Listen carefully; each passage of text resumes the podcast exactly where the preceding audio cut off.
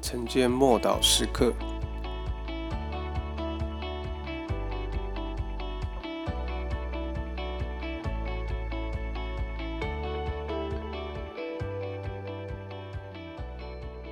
门徒的权柄。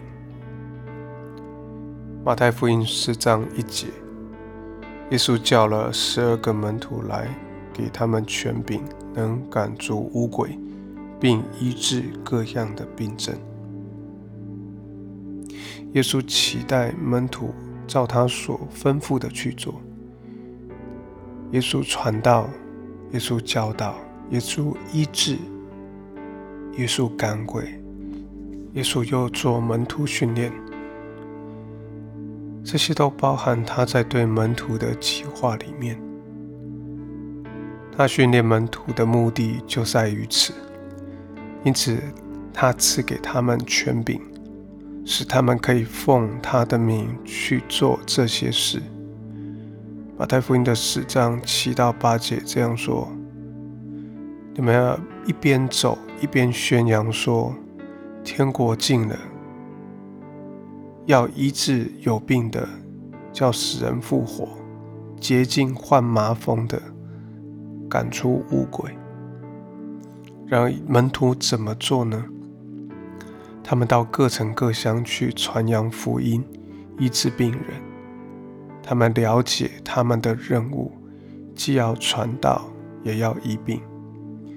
因此，门徒不单是去传道，也去医病。尽管耶稣吩咐我们要传道，也要医病，但基督的身体仍然常常只专注在传道的方面。由于我们忽略。没有认真的执行这项权柄，以至于我们的信心变得过于理论，还有理性。对世俗的智慧和文化术语，我们照单全收，却不信福音的大能。甚至我们也没有办法凭着福音的大能去行这些医治的部分。福音若少了超自然的层面，没有神大能的彰显，这样的福音就不完整了。我们没有权柄更改、扭曲或淡化福音，而是要在圣灵的大能中来传扬福音。我们一起来祷告：主啊，我谢谢你赐给我们权柄，去做你所吩咐我们的工作，奉你的名传道和医病。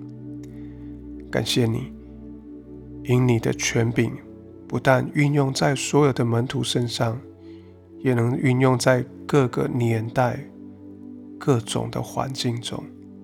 奉主耶稣基督的名祷告，阿门。